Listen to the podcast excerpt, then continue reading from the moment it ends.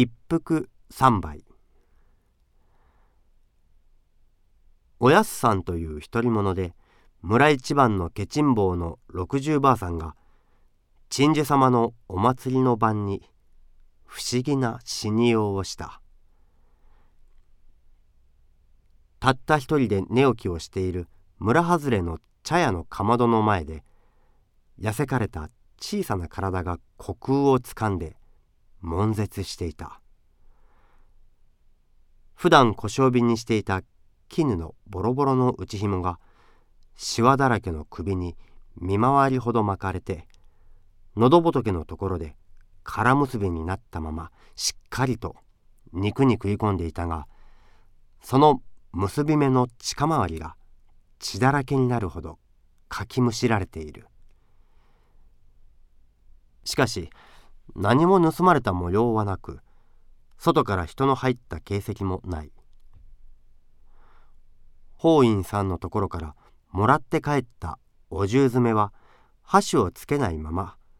せんべい布団の枕元に置いてあった。貯金の通い帳は方々を探し回った挙句かまどの灰の下の落とし穴から発見された。その遺産を受け継ぐべきばあさんのたった一人の娘とその婿になっている伝行婦は目下東京にいるが旧法によって帰郷の途中である。ばあさんの死体は大学で解剖することになった。近来の怪事件というので新聞に大きく出た。おやすばあさんの茶店は鉄道の交差点のガードの横から海を見晴らしたところにあった。古ぼけた吉ずばりの下に少しばかりの駄菓子とラムネ。渋茶を煮出した真っ黒な土瓶。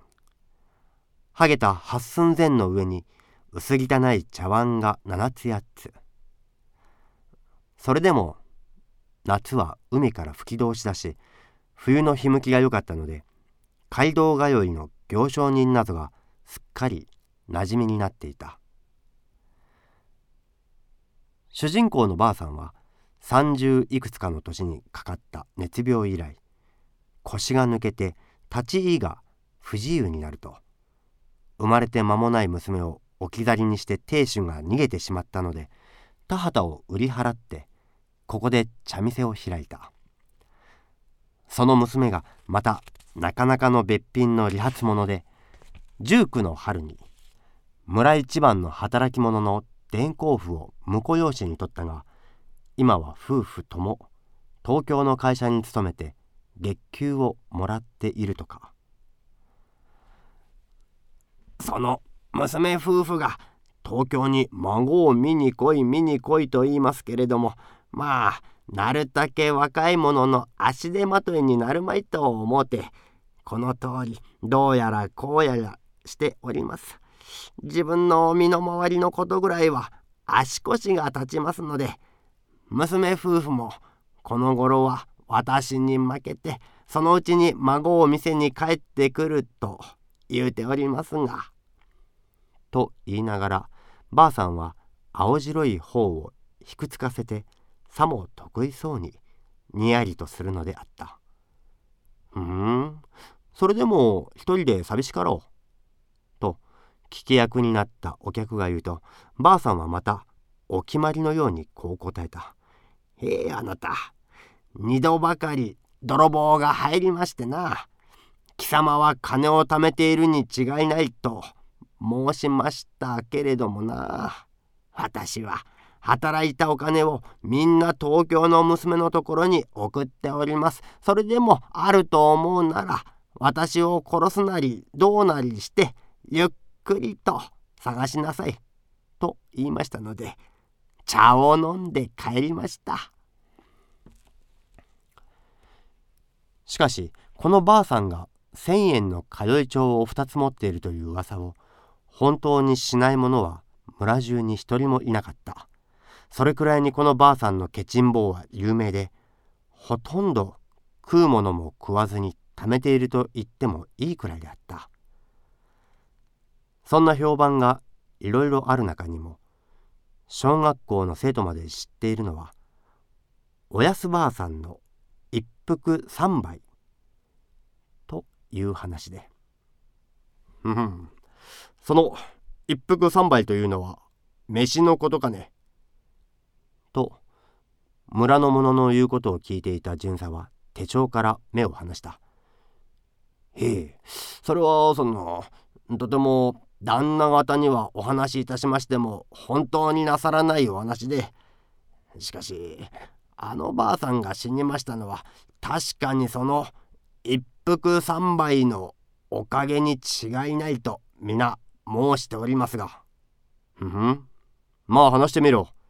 参考になるかもしれんええそれじゃあまあお話ししてみますがあのばあさんは毎月一度ずつ駅の前の郵便局へ金を預けに行く時のほかはめったにうちを出ません。いつもたった一人であの茶店にいるのでございますがそれでも村の寄り合いとか何とかいうごちそうごとにはと出てまいります。それも前の晩あたりから飯を食わずに腹をペコペコにしておいてあくる日は早くから店を閉めて松葉杖を突っ張って出てくるのでございますがいよいよ酒の座となりますとまずチョコで一杯飲んであの青い顔を真っ赤にしてしまいますそれから飯ばっかりを食い始めて時々おたじをチュチュッと吸います。漬物も少しは食べますが大抵678杯は受け合いのようでそれからいよいよ食えぬとなりますとタバコを23服吸うて一息入れてからまた始めますのであらかた23倍くらいは詰め込みます。それから後のおひらや煮つけなどを飯と一緒に重箱にいっぱい詰めて帰ってその日は何にもせずにあくる日の夕方近くまで寝ます。それからポツポツ起きて重箱の中のものをつついて夕飯にする。ご承知の通りこの辺のごちそうごとの寄り合いは大抵時効の良い頃に多いのでどうかすると重箱の中のものがそのまたあくる日の夕方までありますそうで。つまるところ一度のごちそうが10編くらいの飯に掛け合うことに。うーん。しかしよく食傷して死なぬものだな。まったくでございます旦那様。あの痩せこけた小さな体にどうして入るかと思うくらいでうんしかしよく考えてみるとそれは理屈に合わんじゃないか。そんなにして2日も3日も店を閉めたらつまるところ損がいきませんかな。へえそれがです旦那様